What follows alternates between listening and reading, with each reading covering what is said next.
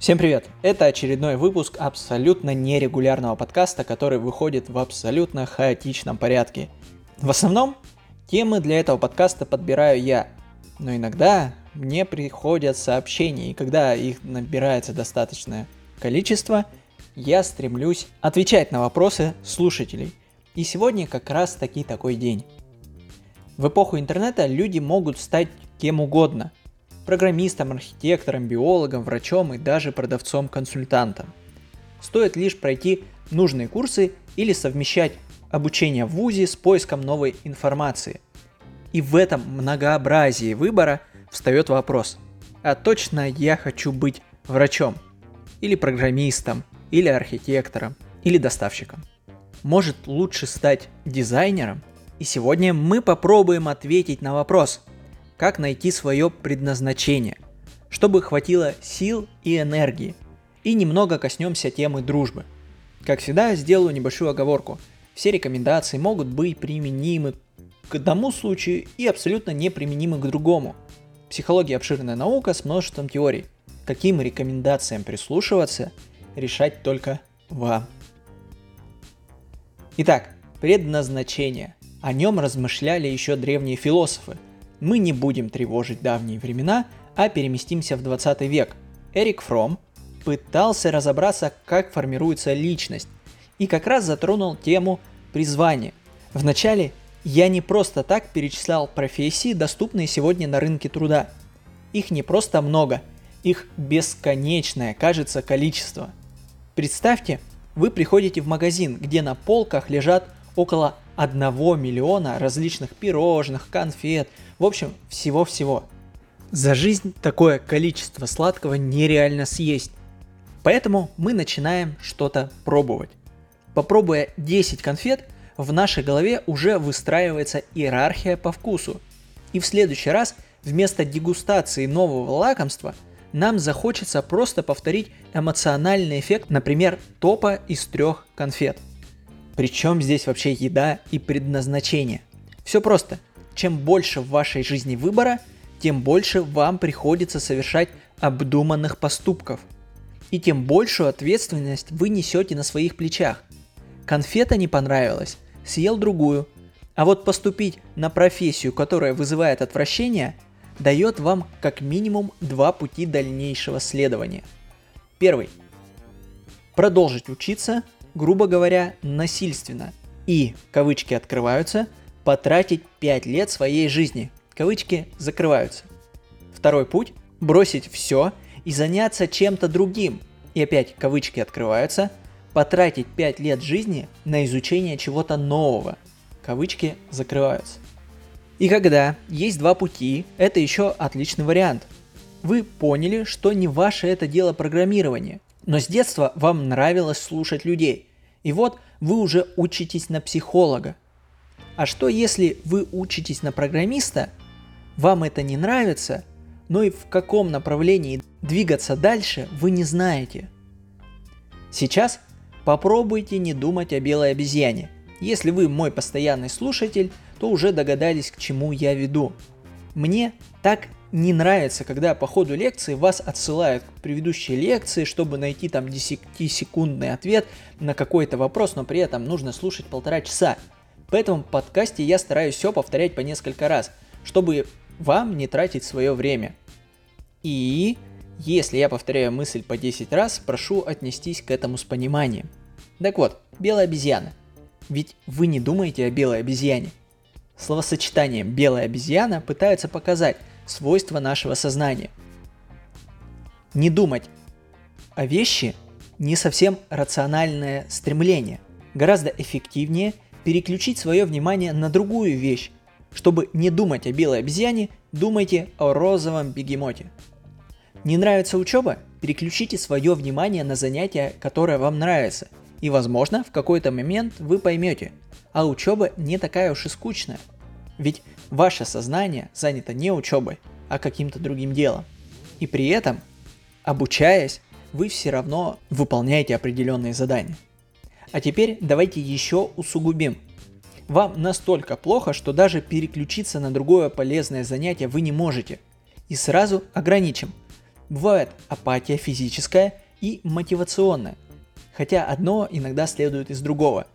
Если вы утром не можете встать с кровати, пожалуйста, срочно обратитесь к специалисту, а не слушайте какого-то парня в интернете. В таких сложных случаях нужно вначале купировать физическую апатию, этим занимается психиатр, а затем уже переходить к мотивационной. Что же касается мотивационной апатии, бывает, знаем, в таком случае стоит найти опору, которая позволит вам начать совершать первые шаги. Чем может служить эта опора? Близкий человек, любимый сериал, прекрасная картина, добрая книга, ну, посмотрите смешарика в конце концов. Предложу еще один пример позволяющий сделать выбор. Постарайтесь описать самый наихудший исход из сложившейся ситуации или из вашего поступка. Я не хочу идти навстречу. Что будет? На меня разозлятся коллеги, когда я в следующий раз с ними увижусь. Они будут на меня зло смотреть. Кто-то, возможно, даже оскорбит. Начальник начнет на меня кричать. Коллеги, увидев это, начнут тыкать пальцем – а крик будет становиться все громче и громче, а в какой-то момент мой начальник достанет пистолет и... Стоп. Точно ли он достанет пистолет? Из-за пропущенной встречи? Ну, маловероятно. К тому же, максимум, что он когда-либо делал, это строгий взгляд. А коллеги? Они и сами постоянно отпрашиваются под видом болезни. А на следующий день никто на это не заостряет внимание. Да, Строгий взгляд начальника это плохо, но зато схожу на свидание. И этот пример можно проделать даже с родителями. Ах да, родители. Поиск своего предназначения, конечно, свойственен всем возрастам. Но что делать, когда твоя жизнь пока напрямую зависит от родителей? Опять-таки, можно попробовать мысленно рассмотреть самый худший вариант. Возможно, вы поймете, что не так все страшно. Но если перспектива быть изгнанным из дома вас пугает, попробуйте не думать о белой обезьяне. Лучший способ выучить уроки – это их полюбить. Никто не мешает удовлетворять свои минимальные физические потребности в одно время, а делать что-то для души в другое. Или даже придумать, как в нелюбимую работу привнести некоторый элемент душевного занятия. И сейчас некоторые подумают, ну конечно, легко сказать, а мне тяжело это сделать. Я не могу. И вы будете, конечно, правы. Но я не просто так вначале поставил кавычки во фразу «потратить 5 лет своей жизни на универ». Все дело в нашем отношении. Точно так же можно сказать, я приобрету за эти 5 лет знания, которые могут мне пригодиться в дальнейшем.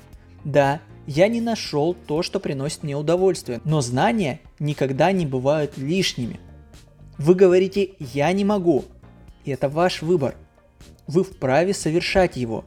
Но также вы и только вы несете за этот выбор ответственность.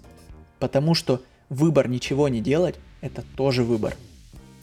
Все вышесказанное, конечно, не относится к депрессии и к другим физиологическим расстройствам. Еще раз повторюсь, там нужна срочная помощь. Со своей стороны я искренне пытаюсь быть полезен. И если эти рекомендации помогут хотя бы одному человеку, все не зря. Скажу банальную вещь, но чтобы узнать, какая конфета нравится больше, нужно попробовать эту конфету. И многие другие. Не нюхать, не смотреть на обертку, а именно попробовать. Да, физически не получится месяц работать нефтяником, месяц депутатом, а месяц сторожем. Но благо есть YouTube, форумы, можно спокойно найти вакансии и посмотреть, что требуется от соискателей на должность. Сопоставить с тем, что вам нравится, а чем вы точно не хотите заниматься. Ведь в некоторых ситуациях мы оцениваем работу не по процессу, а по конечному результату. Все знают, что нефтяники много зарабатывают, но кто-нибудь задумывался, что у них часто вахтовый метод работы. Они не видятся с семьями месяцами – или программист. Он из себя весь такой умный. Но перед этим ему пришлось кучу часов разбираться в алгоритмах, написании кода или слушать лекции. Еще один момент. Все мы слышали про 10 тысяч часов. Это теоретический конструкт предполагает, что вы станете профессионалом в своем деле после 10 тысяч часов работы. И по времени я не скажу, но примерно так и есть. Проблема, что нам не объясняют этого в школе.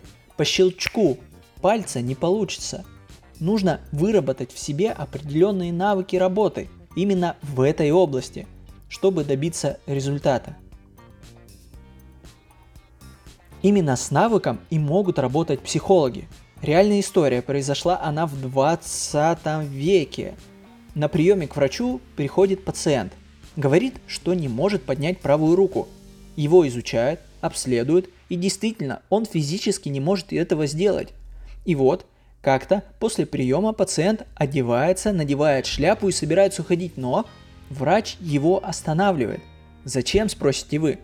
Пациент спокойно поднял руку и взял шляпу с верхней полки. Вы можете подумать, что он просто шарлатан. Но нет. Не углубляясь в подробности, все наши действия можно разделить на 5 уровней. Первый уровень отвечает за тонус мышц. Вообще чувствуем мы ногу или нет. Второй уровень отвечает за движение, может мы двигать ногой или нет. Третий уровень за движение в пространстве – усложняем обычное движение ногой и начинаем прогулку по парку. Четвертый уровень взаимодействия с объектами. Нам не просто нужно прогуляться по парку, а в этом парке пройти по бревну и не упасть в воду. И пятый уровень рисуем на земле ногой зебру. Теперь мы и двигаем ногой, и держим равновесие, и взаимодействуем с песком, еще и переносим образы из головы на песок. Так вот, у мистера «я не могу поднять свою руку» по определенной причине не работал второй уровень. Но стоило ему начать работать с предметом, он перескакивал именно на четвертый уровень. Как связаны опыты Бернштейна, это как раз наш врач шляпника, и 10 тысяч часов. Возможно, вы сможете перейти с обычного написания конспекта на паре – к составлению собственного проекта или бизнес-плана. Перепрыгнув с четвертого уровня взаимодействия с предметом на пятый уровень – творчество. Конспект вы также будете писать, но не для того, чтобы просто сдать, а чтобы заработать. А сейчас я все-таки отошлю вас к первому сезону. Ну, вот такой я непостоянный. Но по сути, весь первый сезон был посвящен тому, как исследовать себя. И там не будет ответа лишь на один вопрос. Как мне кажется, там все выпуски помогут ускорить процесс поиска своего предназначения, не считая первых четырех вводных теоретических выпусков. Остальные выпуски помогут узнать свои сильные стороны. Дополнить это все можно тестиками на сайте artem72.rf.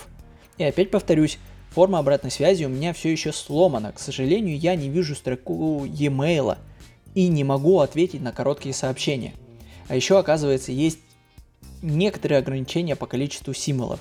Поэтому некоторые сообщения, к сожалению, доходят не полностью. Вы уж меня простите, если я не отвечаю. Однако я уже внес корректировки на сайт и добавил свою почту. Если вы захотите, вы можете напрямую мне написать. Перед подведением итогов. Одна мысль на подумать. Продолжительность жизни среднестатистического человека в 1900 году составляла 30 лет. Сейчас в некоторых странах данный показатель доходит до 80 лет. Получается, если вы родились в конце 19 века, за 30 лет вы могли освоить действительно лишь одну профессию. На другую времени просто не хватало. Но сейчас, во-первых, учиться нужно постоянно, так как технологии развиваются стремительно. Во-вторых, может, первая профессия вам дана лишь для удовлетворения своих самых необходимых потребностей в еде, жилье и так далее. А уже вторая профессия – это осознанный выбор. Когда вы перепробовали множество других, составили свой топ и развиваетесь в определенном направлении. Подведем итог. Сегодня я старался не упоминать сложные специальные слова, чтобы выпуск получился максимально понятным – Иначе могло быть вот так. Основу этой теории составляют представления о социальном характере как совокупности социокультурных установок и общих норм, существующих в конкретном обществе, которые, как правило, не осознаются индивидами, но тем не менее детерминируются их поведением в социальной жизни. Короче, скучновато. Итак, чтобы найти свое предназначение, вы можете попробовать сделать следующие действия. Первое. Найти мотивационную опору в человеке, в фильме, в книге, в картине, да хоть где. Второе. Понять свои сильные стороны и уже от этого двигаться. Третье. Если вы находитесь в ситуации, когда вы вынуждены работать на нелюбимой работе, переключите или хотя бы попробуйте не думать о белой обезьяне. Сходите в конце концов в кино. Четвертое. Попробуйте себя в чем-то новом. Пятое. Любой навык вырабатывается, но на это нужно время. Шестое. Мысленно доведите ситуацию до ужасающего абсурда. Седьмое. Что-то не нравится в процессе, попробуйте перепрыгнуть с обычного механического уровня действия на творческий уровень. Хорошо, а что там с друзьями? Предположим, они от вас уходят и вас это беспокоит. И на консультации сразу возникает множество вопросов. А почему это вас беспокоит? Какую эмоцию ты в этот момент испытываешь? Знаешь ли ты причину этого ухода? Говорил ли ты с этими друзьями, что тебя это беспокоит? А сможешь ли ты совсем без друзей? Если нет, то почему? Может, они создают для тебя опору и поддержку, но ты личность и можешь сам создавать поддержку и опору. Значит ли это, что нужно максимально изолироваться и быть без друзей? Нет, друзья – это хорошо, но нельзя заставить человека общаться с собой, если у вас стали разные интересы. И ни в коем случае нельзя думать, что я плохой или они плохие. Нет, в таких категориях не бывает хорошего и плохого. Бывают просто разные люди. Согласитесь, вряд ли возможна дружба между 50-летним мужчиной и 16-летним молодым человеком. У них попросту разные интересы. Разве кто-то из них плохой? Нет. И в этом нет ничего страшного. Все меняются, друзья уходят и появляются новые. Твои интересы также меняются. Есть множество людей, которые их разделят.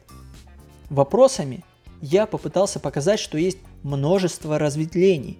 Если ответить на них, получится лучше узнать причину беспокойства. А это уже очень здорово. Тогда можно будет устранить эту причину. Приведу пример.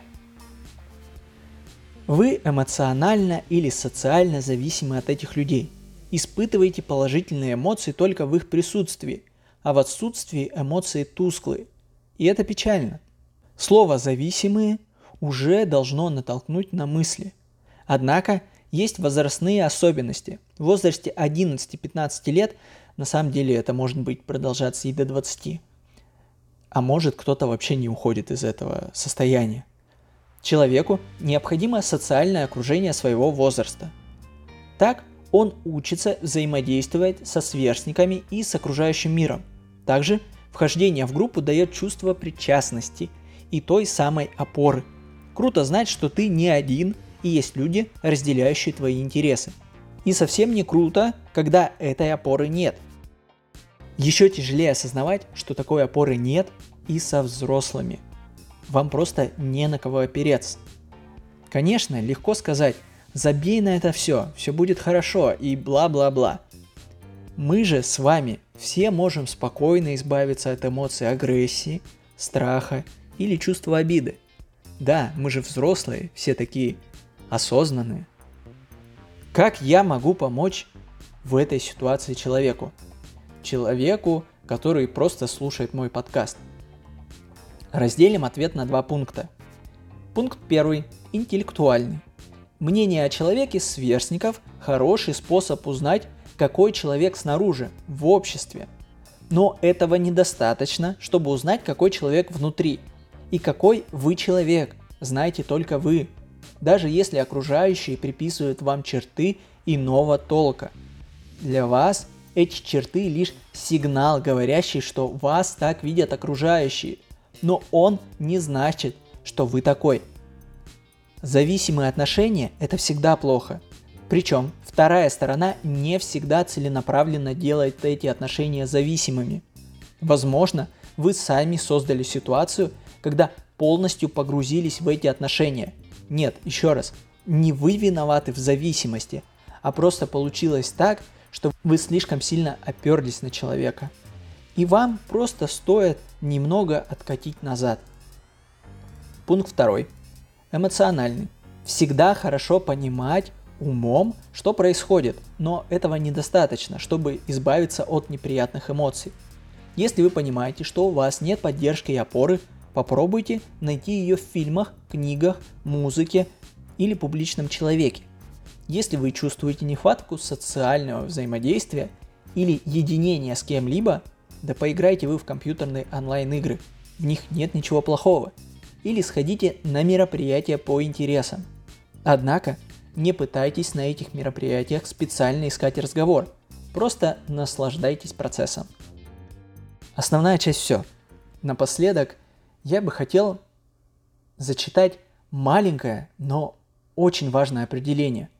Каждый поймет его по-своему, но я бы хотел, чтобы каждый к нему прислушался. Война – это конфликт между политическими образованиями, государствами, племенами, политическими группировками, происходящее на почве различных претензий, в форме вооруженного противоборства, военных действий между их вооруженными силами.